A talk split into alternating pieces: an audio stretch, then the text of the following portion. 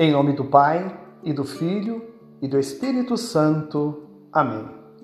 Hoje, quarta-feira da 24ª semana do Tempo Comum, a Igreja celebra a memória de São Cornélio e São Cipriano.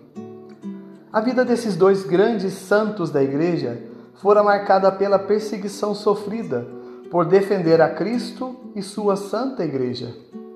Ambos foram presos e sentenciados à morte.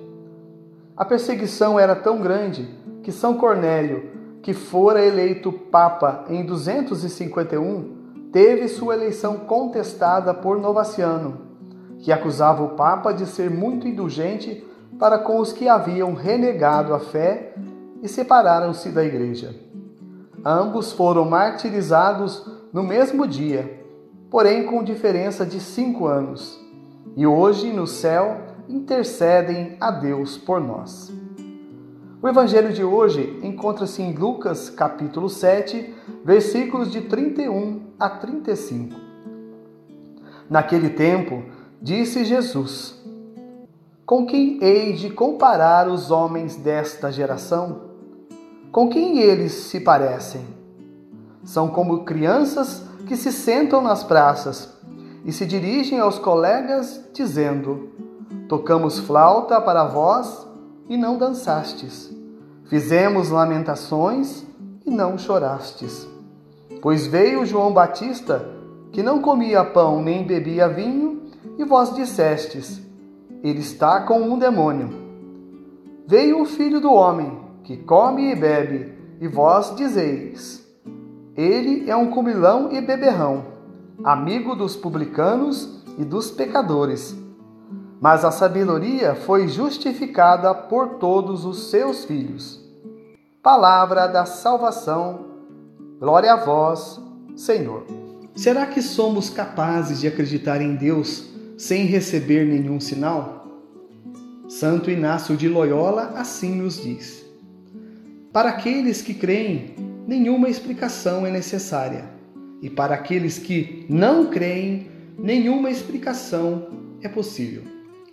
Você já reparou que para certas pessoas não existe o bom senso, a concórdia, a aceitação de determinado fato, seja ele qual for? Essas pessoas estão convictas de sua tese. Por mais que os argumentos levantem no mínimo uma discordância ou apontem realmente um sentido contrário àquilo que elas defendem, são incapazes de dar o braço a torcer é a questão do preconceito. Elas se antecipam aos fatos e estabelecem o veredito final, verdadeiro e absoluto. Ponto final. É exatamente o que acontece no Evangelho de hoje. João Batista, que não comia pão nem bebia vinho, era tido como um endemoniado. E olha que Jesus dissera que de todos os homens que nasceram, não havia nenhum que fosse mais importante do que João Batista. Quantas pessoas são taxadas de santinhos, beatos, quase padre, quase freiras, simplesmente porque levam sua fé a sério e procuram ter uma vida digna, atrelada aos princípios religiosos e de boa conduta. Parece que tudo isso incomoda. E Jesus continua dizendo: Veio o Filho do Homem que come e bebe, e vós dizeis: Ele é um comelão e beberrão, amigo dos publicanos e dos pecadores. É, meu irmão, minha irmã, se Jesus foi taxado de tudo isso, Ele que é Deus, imagina nós que somos simples mortais. O que o Santo Evangelho de hoje nos propõe? Para aqueles que creem, nenhuma explicação é necessária. Quantas pessoas pedem um sinal para que só então possam crer no que não podem entender? Nós cristãos somos agraciados, pois cremos em Deus sem sequer tê-lo visto. Nós sentimos o seu amor e o temos como Salvador, porque acreditamos na Sua santa palavra. Nós o sentimos tocamos e nos transformamos nele porque cremos na Sua santa presença no sacramento da Eucaristia. Assim, já não sou eu quem vive, mas Cristo vive em mim. A vida que agora vivo no corpo, vivo-a pela fé no Filho de Deus, que me amou e se entregou por mim. Assim nos diz São Paulo em sua carta aos Gálatas. É preciso reconhecer no irmão as obras e os dons de Deus, ter sensibilidade e julgar menos. O Evangelho nos mostra que tanto João Batista quanto Jesus foram julgados levianamente.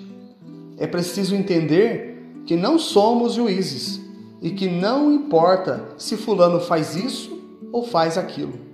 O que importa é reconhecer neles as obras e os dons de Deus. Neste mês da Bíblia, procure estar mais em contato com a palavra de Deus, deixar a palavra fazer parte do seu dia a dia Assim como o corpo necessita de alimento, é necessário alimentar a alma com a palavra de Deus. Peçamos à Virgem Maria que nos ajude a julgar menos e ao Espírito Santo que nos ilumine e nos ajude a reconhecer as verdadeiras obras e os dons de Deus. Sejamos firmes neste propósito. A vossa proteção recorremos, Santa Mãe de Deus não desprezeis as nossas súplicas em nossas necessidades, mas livrai-nos sempre de todos os perigos. Ó Virgem gloriosa e bendita. Amém. São José, rogai por nós. Em nome do Pai, e do Filho, e do Espírito Santo. Amém.